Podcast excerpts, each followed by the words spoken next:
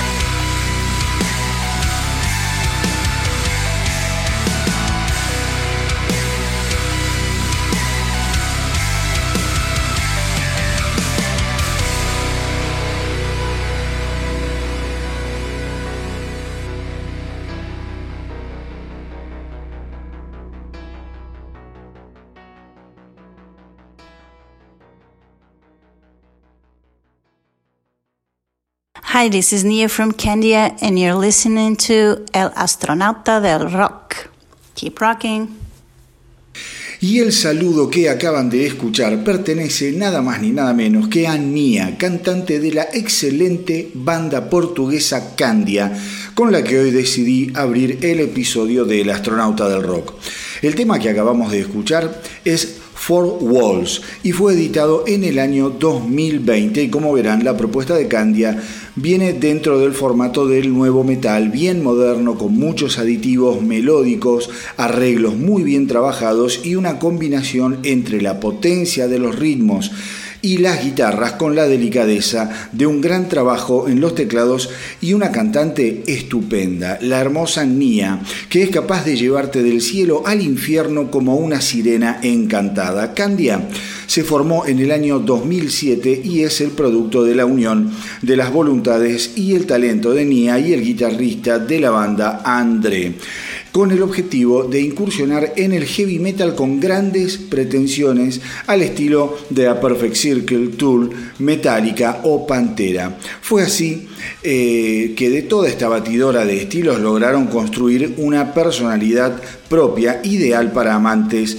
de la música fuerte y potente, pero sin estridencias extremas. En el año 2008, se largan con LP Light, que recibe excelentes críticas y capta la atención de un gran grupo de fans en todo el mundo. En el año 2009, Candia registra su primer álbum, Inward Beauty, Outward Reflection, un álbum magnífico con temas increíbles como Paranoia, Into Your Hands, esa obra dramática, emotiva que es eh, también Hold On To Me, en donde Nia demuestra que su rango de voz es absolutamente brillante y en donde Andrea hace uno de esos solos de guitarra que se te meten en las venas, aullando y sosteniendo los lamentos de Nia como si estuviera abrazándola literal y obviamente no puedo dejar de mencionar Reflections, que es una canción construida en base a un arpegio de guitarra y a las voces de Nia y el músico finlandés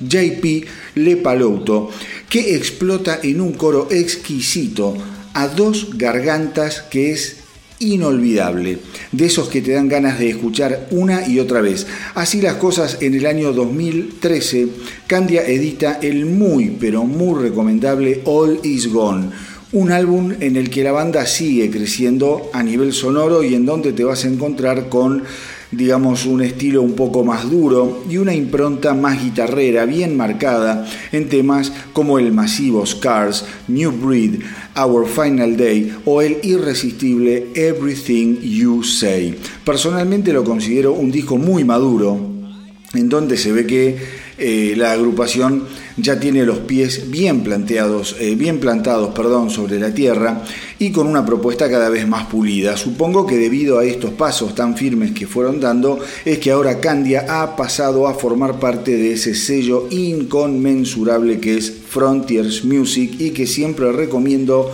revisar en su web, porque se van a encontrar con un catálogo de artistas realmente inspiradísimos. Pero, como si esto fuera poco, Tuve el placer de entrevistar a la distancia a Nia de Candia sobre algunos asuntos que ahora voy a pasar a contarles. Cuando le consulté cómo habían mantenido contacto con sus fans en este terrible 2020, Nia me contó que si bien fue algo bien pero bien difícil, las redes sociales fueron un gran apoyo para contactarse con sus seguidores, más allá de que muchas veces ese contacto no tiene demasiado que ver con lo estrictamente musical. En cuanto a lo que esperaban de la evolución de las presentaciones vía streaming, Nia me confesó que a pesar de valorar ese tipo de shows, lo que más desean es volver a los eventos presenciales, obviamente, porque justamente ahí es donde radica la magia, en el hecho de intercambiar la energía entre la banda y los fans. Así las cosas, Candia se encuentra grabando su próximo álbum que tienen previsto terminar eh, de grabar allá en el próximo mes de marzo y de acuerdo a lo que suceda con la pandemia, la intención de la banda es al menos salir a girar brevemente por Europa. Sinceramente desde acá, desde Argentina y desde el astronauta del rock, quiero agradecerle personalmente a Nia la encantadora predisposición para enviarme sus audios. La verdad es que lo valoro enormemente porque para un medio nuevo y prácticamente desconocido este tipo de atención es sumamente importante. Así que nuevamente, muchas, pero muchas gracias Nia y a todos los que están escuchando, no dejen de buscar a Candia en las redes de streaming porque les aseguro que se van a encontrar con una propuesta realmente sorprendente. Una de esas bandas que yo suelo programar en El Astronauta del Rock, que quizá no son tan conocidas, pero que siempre lo hago con el ánimo de que ustedes tengan también esa predisposición de andar buscando y explorando en las eh, redes de streaming qué está pasando con la música nueva, con las bandas que en algún punto acá no son tan conocidas o que no son conocidas ni siquiera en una manera muy profunda a nivel mundial. Hay excelentes propuestas como la que acabamos de escuchar, me refiero a Four Walls, el nuevo tema de Candia. Así que muchas gracias de nuevo Nia y les deseo absolutamente lo mejor. En otro orden de cosas, Firstborn, la banda liderada eh, por el ex batero de Lamb of God, Chris Adler, y el ex bajista de Megadeth, James Lomenzo, estuvieron bien ocupados ya que lanzaron dos nuevas canciones. Por un lado, la tremenda eh, Sacred Light, que en casi tres minutos te liquida a una velocidad impasible y realmente fabulosa, con el cantante Girish Pradlam eh, llevando su milagrosa garganta hasta el límite de lo posible. Acá además hay arreglos de guitarras clásicas y climas muy bien logrados, lo que se dice una canción con muchísima cabeza puesta a la hora de la composición y de los arreglos. Pero, pero, pero, muchachos, de Firstborn. Por otro lado, también la banda editó el cover del clásico de Journey, Separate Ways. Y acá mis queridos rockeros la pifiaron para el reverendo carajo. Yo soy muy, pero muy fanático de Journey eh, y especialmente de los años de oro en los que Steve Perry era el cantante de la banda. Pues bien, Separate Ways pertenece justamente a esa etapa en la que Journey tenía al mundo agarrado bien de las pelotas y era capaz de hacer prácticamente cualquier cosa. Después del álbum Escape em, de 1981, Journey la tenía obviamente muy pero muy difícil y aún así salieron a la cancha con otro tremendo álbum llamado Frontiers del año 1983 y que justamente abría con Separate Ways. Y que más allá de estar acompañado por uno de los peores videoclips de la historia, era un tema con una energía fantástica interpretado en una de esas versiones que resultan prácticamente definitivas. Y cuando así son las cosas, a veces es mejor no meterse con ciertas canciones, más allá de la admiración y el fanatismo y las ganas de homenajear que puedan tener algunos músicos a otros músicos. Y eso es lo que hizo Firstborn, se metió a reinventar la rueda y a mi modesto entender le salió cuadrada y no va para ningún lado. Yo no soy nadie para dar consejos, pero si algo tiene que hacer Firstborn es concentrarse en componer lo suyo y aún eh, más en esta etapa iniciática de la banda en donde los fans de Adler y Lomenzo realmente quieren ver si estos dos monstruos están a la altura de las circunstancias para llevar a la banda a un lugar de preponderancia y protagonismo. Con Separate Ways les aseguro que han dado un paso en falso, pero están a tiempo porque recién arrancan, así que mejor vamos a escuchar el otro tema que han estrenado esta semana y que me pareció realmente fabuloso, Sacred Lights, que sí les hace honor a estos dos fenómenos músicos.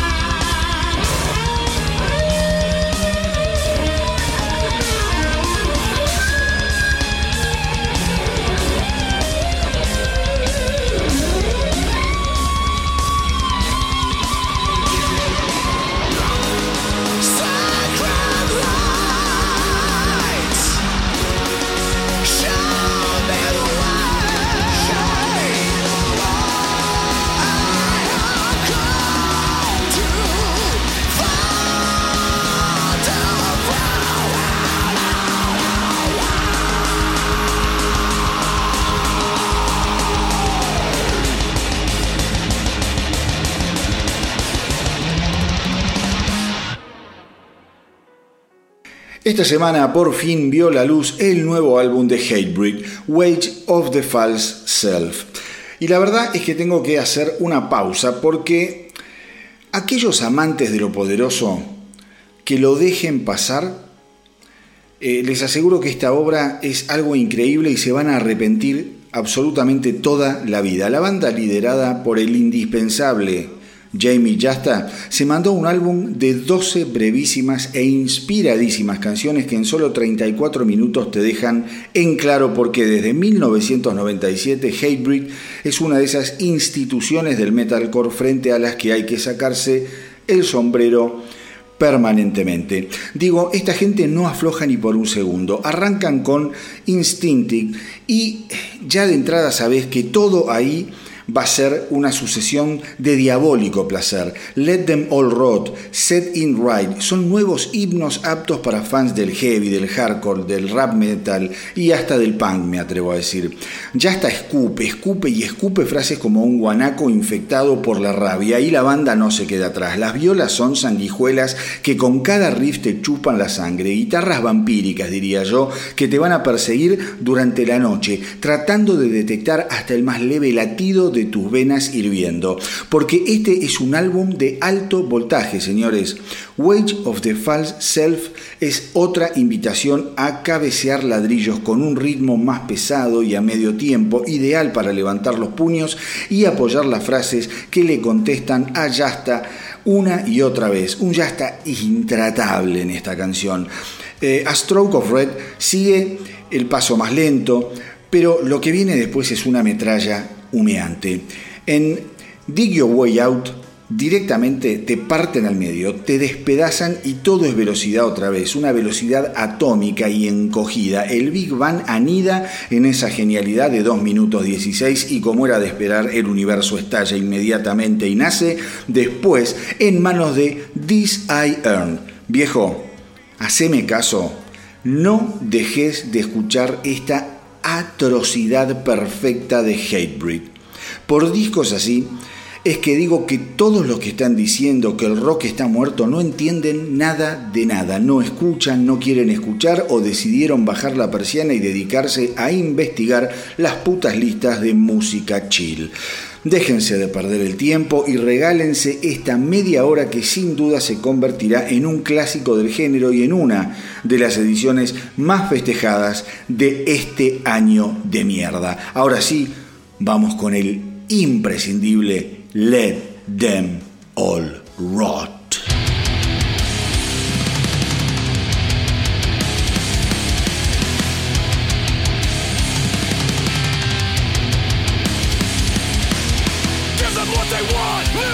to die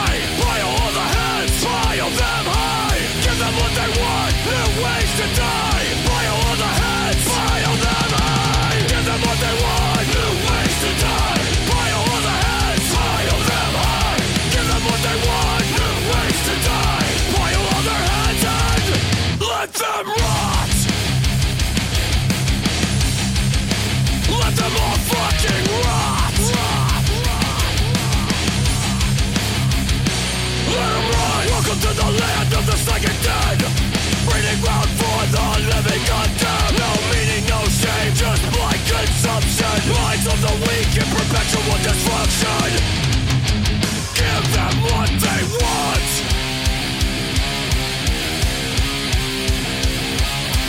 Give them what they want, new ways to die. Pile on the head.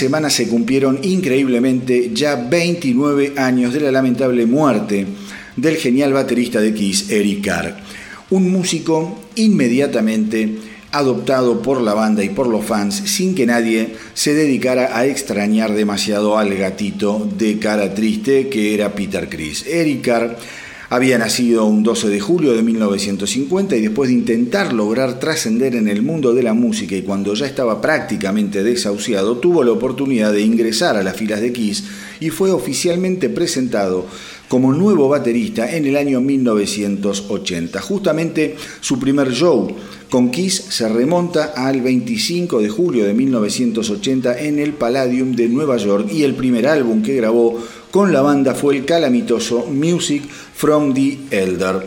Cuando Kiss y un Bob Erring totalmente fuera de sí por su adicción a las drogas decidieron cambiar rotundamente el estilo rockero de Kiss en busca de generar un álbum conceptual al estilo de The Wall. Obviamente el álbum resultó un fiasco y rápidamente Carr tendría la oportunidad de grabar con Kiss un verdadero clásico de rock que fue Creatures of the Night, que si bien no se convertiría en un éxito, eh, al menos reivindicaba a la banda frente a sus fans totalmente defraudados por los últimos pasos dados por Kiss. Para Carr, eh, la incógnita de su identidad protegida por el maquillaje de un zorro duraría eh, prácticamente nada, ya que en 1983 Kiss, en un último y genial intento por recuperar su trono, se desharía de sus alter egos y le mostraría sus caras al mundo al editar Lick It Up. Así fue que el 18 de septiembre de 1983 la MTV sería la encargada de presentar formalmente los rostros de Kiss al mundo entero cuando pasara el video, aquel famoso video de Lick It Up en donde los veías a Paul Stanley, Gene Simmons, Vinnie Vincent, el nuevo guitarrista, y a Eric Carr eh, con la cara lavada y que venían caminando por una calle un tanto apocalíptica, vestidos con esos típicos atuendos ochentosos. Un video realmente inolvidable. La carrera de Carr eh, en Kiss continuaría con álbumes extraños y no muy grandes ni muy exitosos como fueron Animalize, Asylum, Crazy Nights y Hot in the Shade. Obviamente todos esos discos uno que otro éxito tienen, pero pertenecen quizá a la etapa más sombría de Kiss en la cual el bueno de Gene Simmons estaba más preocupado por hacerse de una carrera como actor en Hollywood que por poner eh, los huevos en la canasta de la banda. Y fue entonces y fue entonces que el diablo metió su cola, porque en el año 1991, cuando Kiss finalmente había decidido tomar las riendas de su destino y encarrilarse nuevamente, y se preparaba para grabar el genial Revenge, a Eric Carr le detectan un tumor en su corazón.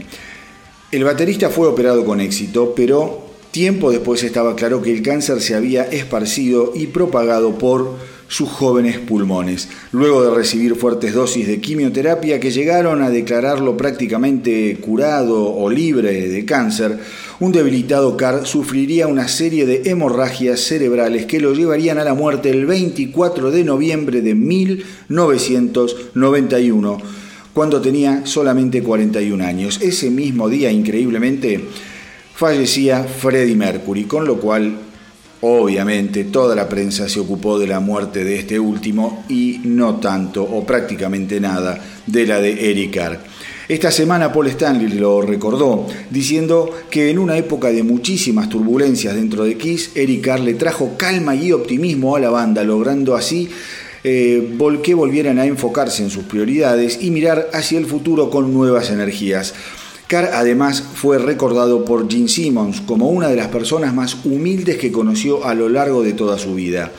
Desde acá, mis queridos rockeros, nuestro recuerdo a un baterista que en su corta vida logró ganarse el cariño, respeto y la admiración de toda la comunidad quisera a lo largo y a lo ancho de este planeta.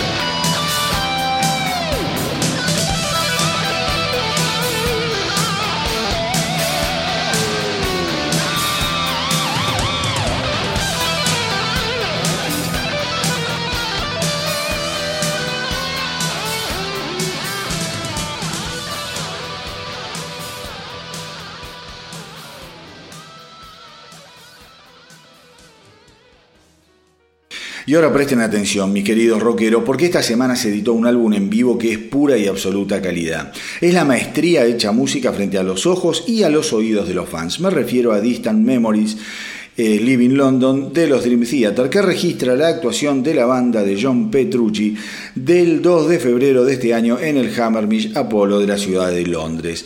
La verdad es que escuchar este álbum es algo de otro mundo, porque hablar de Dream Theater es hablar de un nivel de interpretación que te pone la piel de gallina, los pelos de punta, pero pensar que esto suena así en vivo es literalmente descerebrante. Cada canción es una pequeña gema perfecta en donde no hay lugar para las dudas o el comentario barato y fugaz. Y tenemos que dar gracias a Dios que en su momento, allá por 1985, Petrucci y Mike Pornoy formaron la banda Majestic, que luego se convertiría en Dream Theater, y dejaron la Universidad de Berkeley de Música para perseguir este sueño que realmente es una obra maestra, es para admirar permanentemente cada segundo musical de cada disco de Dream Theater es un lujo y les aseguro que Distant Memories, este nuevo disco en vivo de la banda, es absolutamente genial. Pero genial y fantástico. Es fantástico de escuchar a Dream Theater eh, porque ellos ¿cómo te podría decir? Resumen los vestigios de Jethro Tull, de Yes, de Genesis, de Maiden, me atrevería a decir, de Rush, de King Crimson, de Emerson, Lake and Palmer. Y eso es algo que para mí no tiene precio y no tiene ninguna otra banda actualmente. Lo que hace Dream Theater actualmente no lo hace ninguna otra banda. Creo que desde hace años viene pasando esto. Esa mixtura perfecta de rastros eh, y restos de otras bandas geniales, todo mezclado en esa batidora que le da un sonido único y genial a los Dream Theater. Dream Theater, eh, ha sido capaz de disfrazarse de alquimista y de machacar en el mortero creativo eh, todas esas influencias, las más preciosas de la historia de la música, y convertirlas en un nuevo elixir que tiene el mágico efecto de hacerte vivir en constante estado de sorpresa y admiración y por supuesto de gratitud, porque a una banda de este calibre siempre hay que darle las gracias. El estudio, la dedicación, las horas de cranear canciones, sencillamente únicas, es invaluable en Dream Theater no sabría por dónde empezar y creo que no vale tampoco la pena tratar de enumerar tal o cual canción, tal o cual versión. Digo, escuchar eh, In the Presence of Enemies o Witch End o cualquiera de las otras sofisticaciones de este álbum, va todo por el mismo andarivel de obnubilación. Es un álbum que lleva tiempo a escuchar, es largo, muy largo, pero es imprescindible, créanme. Eh, se van a encontrar con una versión de Dream Theater esquizofrénicamente sabrosa en donde cada canción es un manjar irrepetible. El disco, les repito, se llama Distant Memories Live in London. Acaba de salir, se editó esta semana, el viernes 27 de noviembre, y suena así. This is into the light.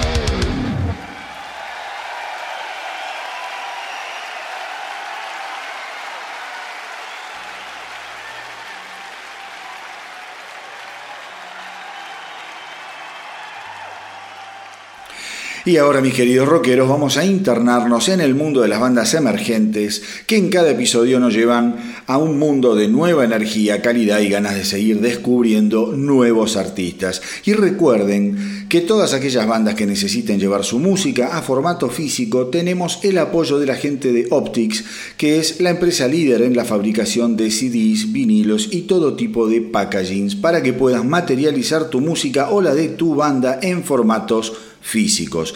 Pero presten atención por favor porque todos aquellos artistas que se comuniquen con Optics de parte de El Astronauta del Rock van a recibir un 10% de regalo en el pedido que hagan. O sea, vos llamas a Optics de parte del Astronauta del Rock para encargar, por ejemplo, 400 CDs y Optics te va a regalar otros 40. Una oportunidad genial en estos tiempos súper difíciles que estamos atravesando. Para comunicarse con Optics pueden ir a la web de la empresa que es www.optics.com.ar o a su Instagram que es arroba optics-arg.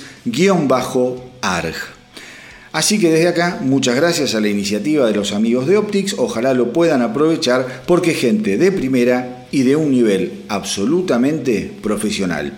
Y hoy, amigos míos, quería contarles que de a poco estoy convocando a las bandas y artistas emergentes a que me pasen información sobre sus shows, lanzamientos de videos o ediciones de música para armar una agenda emergente con la intención de ordenar, organizar y difundir más prolijamente todo lo que está sucediendo en el mundo subterráneo del rock. He notado con el correr de los años que por más que las bandas empujen, las grandes medios, los grandes medios no terminan de abrirles las puertas ni de darles lugar o al menos el lugar que se merecen. La información no se consigue fácilmente y mucha gente que tiene interés en conocer nuevas alternativas simplemente se rinde porque no sabe a dónde recurrir. Así que por favor hagan correr la voz en el universo under para todos aquellos artistas que están con shows vía streaming o presenciales o los que estén editando nueva música o videos que me hagan llegar la información como siempre al mail del astronauta del rock que es elastronautadelrock.gmail.com y hoy ya tengo a los primeros artistas que me pasaron la data sobre el show que van a estar dando el próximo 19 de septiembre en el Teatro Astros. Me refiero a los geniales y muy recomendables Dínamo Humano. El show será vía streaming en las, eh, y las entradas, perdón, las pueden comprar por la página de Passline. Aquellos que lo hagan tienen que enviar un screenshot de la compra a info.dinamohumano.com y también las pueden comprar eh, en efectivo y en ese caso se llevarán un CD de regalo, o sea, mejor imposible. El show de Dinamo Humano eh, se los recuerdo, será el 19 de diciembre en el Teatro Astros, será vía streaming y va a estar buenísimo con una producción súper, pero súper cuidada y absolutamente profesional. Y también les cuento que voy a estar charlando con los chicos de Dínamo Humano el próximo 10 de diciembre vía streaming eh, en el live del astronauta del rock, eh, en, el, en el Instagram live del astronauta del rock, en donde nos van a contar de todo, cómo se preparó el show, sus expectativas y sus próximos planes a futuro. Esta semana los estuve visitando en su centro de operaciones, estuvimos manteniendo una charla súper interesante donde me fueron adelantando algunos detalles de lo que vendrá y les puedo garantizar que están preparando una producción fantástica para el show del 19 de diciembre, con lo cual no se lo pierdan vayan, compren sus, entradas para poder eh, presenciar un recital que va a estar real, realmente buenísimo. Y a vos, eh, si tenés una banda o sos solista, por favor, mandame todo lo que haces a elastronautadelrock.gmail.com y desde acá te voy a dar una mano en todo aquello que estés haciendo. Porque como yo siempre les digo, si al rock no lo salvamos entre todos, no lo salva nadie. Pero para que vayan calentando sus motores junto a Dínamo Humano mientras esperamos el show del 19 de diciembre, los dejo con la hermosísima color vegetal.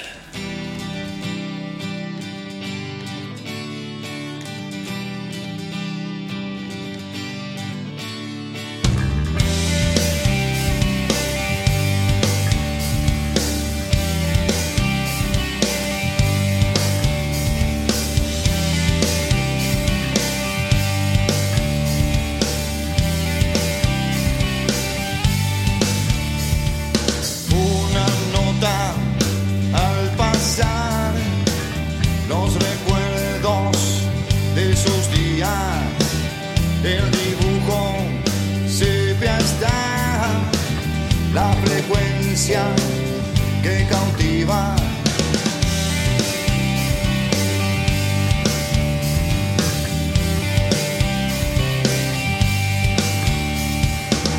Una tarde no es una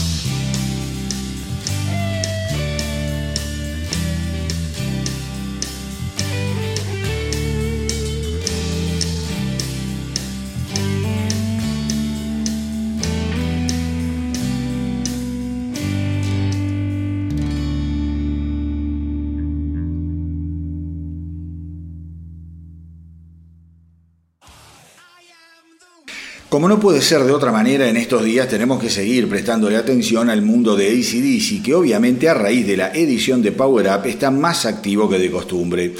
Lo primero que tengo para contarles es que Power Up ya llegó al primer puesto de las listas de rankings en 18 países alrededor del mundo. Así que el que diga que el planeta no estaba esperando un milagro en este año endiablado o vive en la luna o está totalmente fuera de foco. Y como suele suceder después de cada lanzamiento de ACDC siempre salen los genios que con el dedo acusador señalan a los australianos por recurrir permanentemente a la misma fórmula. Y es que parecen no entender que de eso se trata justamente ACDC, de lograr fidelizar y captar nuevos fans a través de un estilo que ellos inventaron y que solo a ellos les sale como les sale. Y miren que hay bandas que lo han intentado. ¿eh? Se me ocurre, por ejemplo, eh, esta gente de Airborne, por decir alguna, o la más obvia si quieren. Todo bien con Airborne, pero que sigan practicando, que sigan participando. Una mala imitación que termina realmente saturando. Y Angus Young esta semana dijo que con ellos la gente sabe lo que tiene que esperar. Cuando a Malcolm le decían que cada uno de nuestros discos sonaba igual, él les contestaba que era obvio porque se trataba siempre de la misma banda, dijo Angus. Una genialidad de respuesta. Esto es lo mejor que hacemos y no queremos reinventar la rueda. Nosotros hacemos rock and roll. Brian Johnson, por su lado, aseguró que quiere que las nuevas generaciones de chicos escuchen Power Up y que eso los lleve a querer comprarse una guitarra. Creo que si eso sucede, algo bueno hemos logrado, dijo Brian Johnson.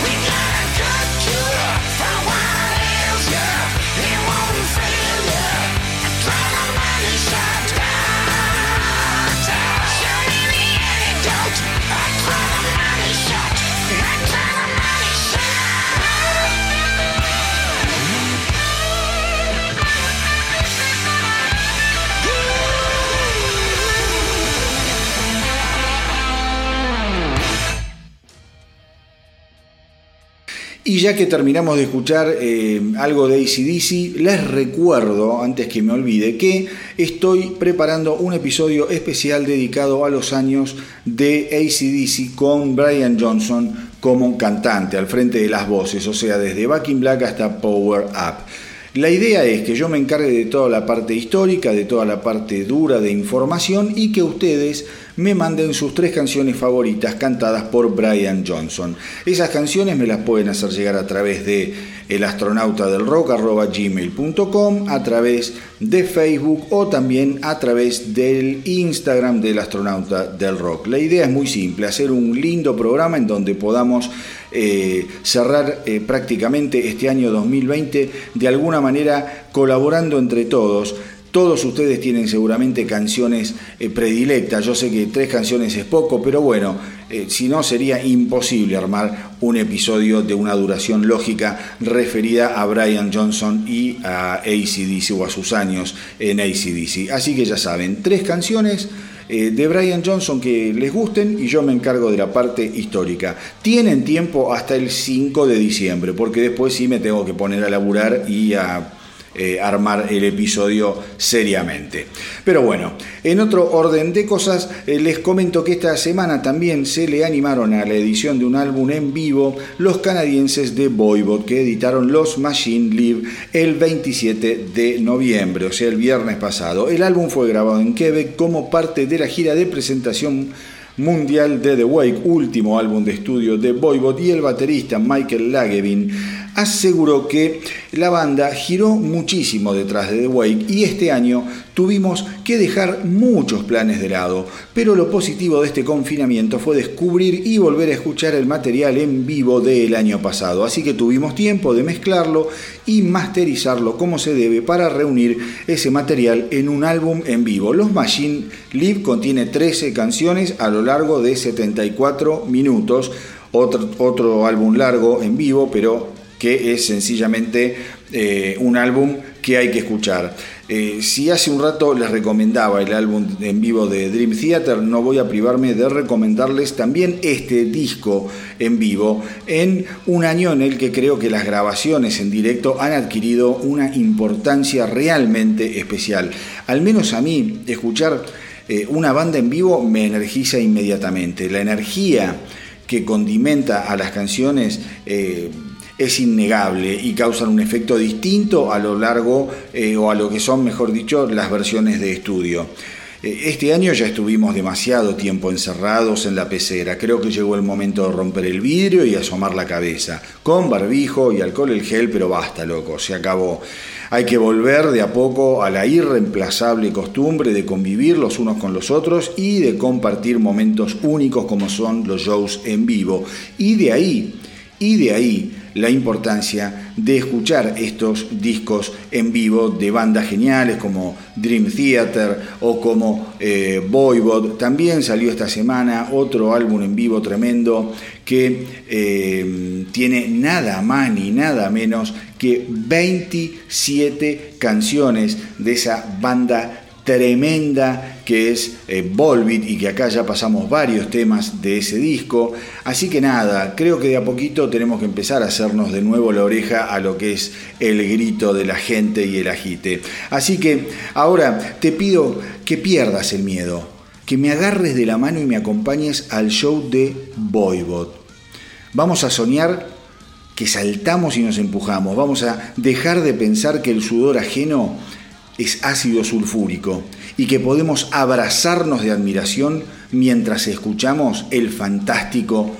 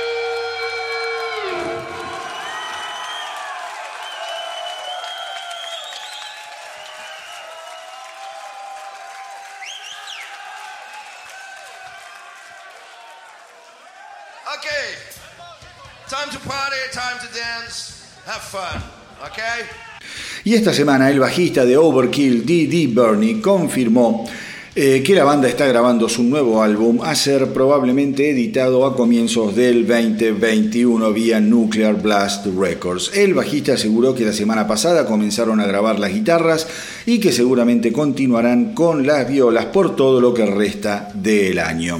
En cuanto al lanzamiento del álbum, la banda espera poder coordinar todo para lograr salir de gira y presentarlo, pero todo está en veremos, obviamente, dependemos de la vacuna y de cómo evolucione toda esta porquería del virus. Overkill tiene algunas fechas previstas para el próximo mes de julio y hasta octubre y tienen la esperanza de poder llevarlos adelante. En cuanto a la dirección musical de lo nuevo que están haciendo, el cantante Bobby Bliss Ellsworth aseguró que él lo siente como una progresión natural a partir de lo que fueron The Grinding Wheel de 2017 y The Wings of War de 2019, álbumes que según él rompieron bastante el molde de lo que Overkill venía proponiéndole eh, a sus fans a lo largo de su honorable carrera. Una enorme noticia de una de esas bandas que como Accept durante los últimos años ha demostrado estar más viva e inspirada que nunca. Sin dudas, a pesar del paso del tiempo, Overkill sigue creyendo incansablemente en el poder insoslayable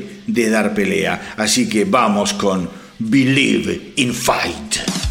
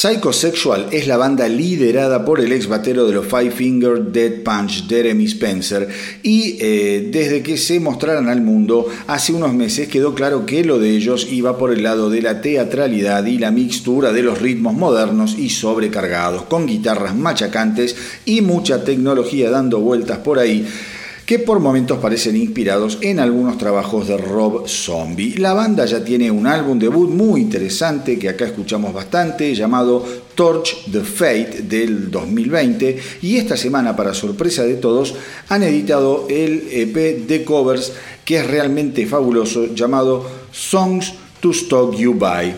Y entre las canciones que incluyeron hay versiones increíbles, por ejemplo Sex Type Thing de los Stone Temple Pilots, llevada a un medio tempo más oscuro, denso y en el que prácticamente te podés imaginar estar protagonizando un video en cámara lenta.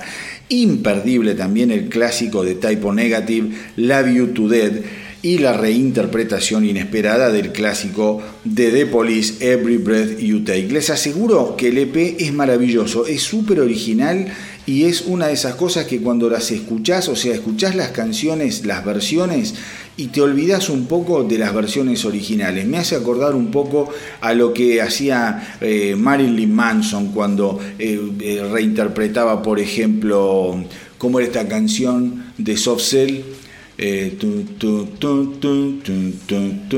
¿cómo se llamaba?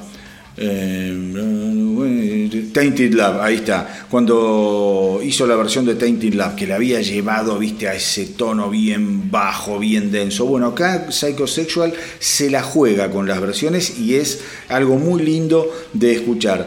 Pero pero lo que más me gustó fue que Spencer llamó a Jason Hook, el violero recientemente ido también de los Five Finger Dead Punch, para una versión magnífica de Watching You de Kiss. Así que por favor suban el volumen y escúchenla y a decir verdad no se pierdan este P de Psychosexual porque es una edición, como les decía, sorpresiva, inesperada y que los deja muy pero muy bien parados de cara al futuro. Entonces vamos con Psychosexual y la juntada de Jeremy Spencer con Jason Hook y el incendiario Watching You The Kiss.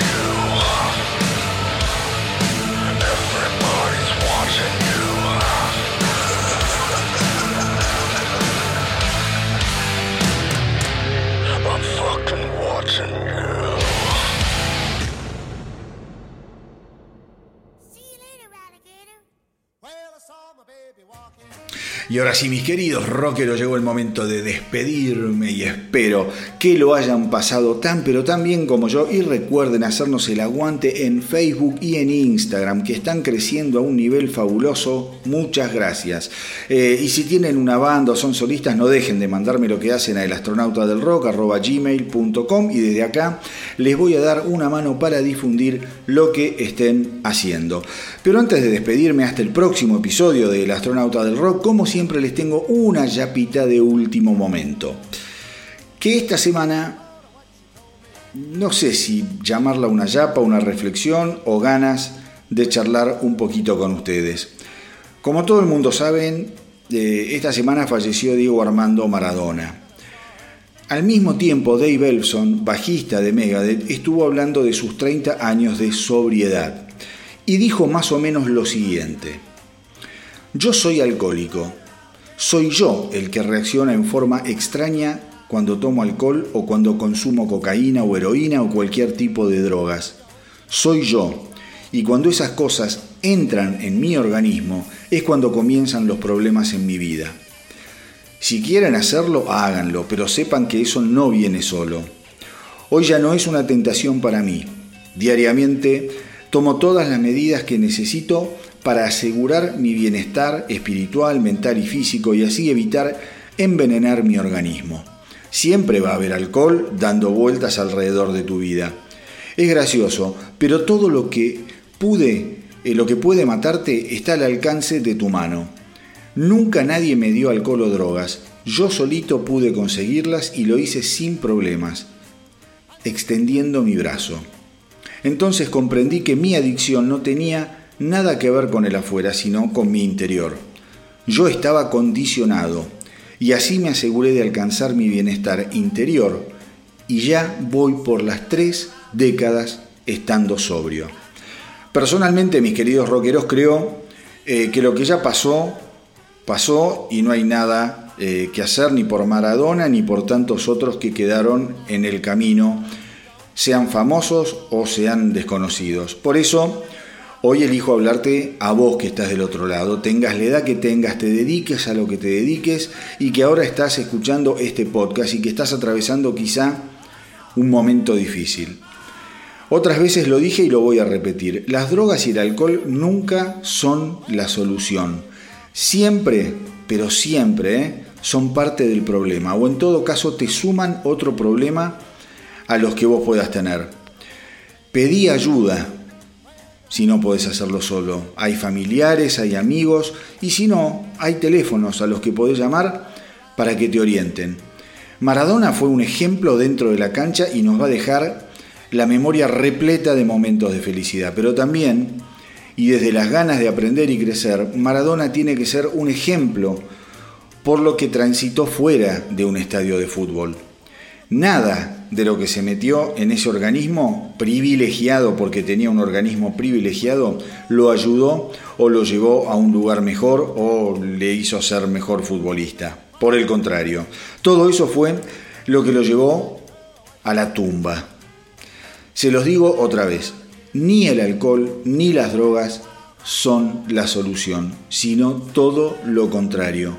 Con lo cual les recomiendo que sean buenos con ustedes mismos. Y como siempre, y como siempre les digo, hagan correr la voz para que nuestra tripulación no pare de crecer. Espero que la hayan pasado tan, pero tan bien como yo, que les haya gustado este episodio. A mí me encantó hacerlo como siempre, compartirlo con ustedes desde luego. Gracias por estar ahí, gracias por apoyar la propuesta y por los mensajes que no paran de llegar. Cuídense mucho. Hasta la semanita que viene. Y que viva el rock.